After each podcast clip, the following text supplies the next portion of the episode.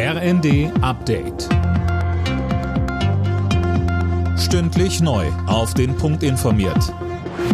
Ich bin Finn Riebesell. Guten Tag. Die Lufthansa streicht an den beiden größten deutschen Flughäfen Frankfurt und München morgen fast alle Verbindungen. Die Airline reagiert damit auf den angekündigten Warnstreik des Bodenpersonals. Im Kasten. Fast der komplette Flugplan morgen der Lufthansa fällt damit flach, betroffen mehr als 130.000 Passagiere. Die Gewerkschaft Verdi hat die rund 20.000 Beschäftigten am Boden für morgen zu einem eintägigen Warnstreik aufgerufen.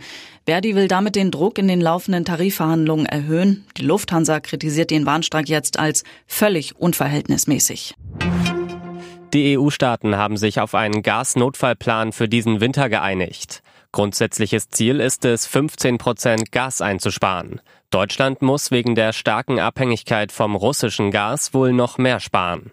Wirtschaftsminister Habeck setzt aber auf europaweite Solidarität. Wenn eine Wirtschaftskrise Polen, Deutschland oder Frankreich trifft, werden die anderen europäischen Staaten davon ja nicht unberührt bleiben. Also zu sagen, wir kümmern uns um unsere kleine nationale Wirtschaft, Hauptsache die geht geschützt dadurch, der Rest interessiert uns nicht, entspricht ja überhaupt nicht der Verflochtenheit von Europa. Also was wir brauchen ist mehr Europa, mehr europäische Absprachen, mehr europäische Gemeinsamkeit und dieses Signal senden wir heute mit diesem Papier.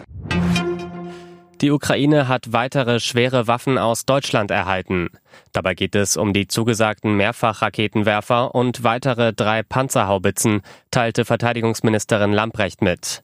Gestern waren nach ukrainischen Angaben die ersten drei Gepard-Panzer in der Ukraine angekommen.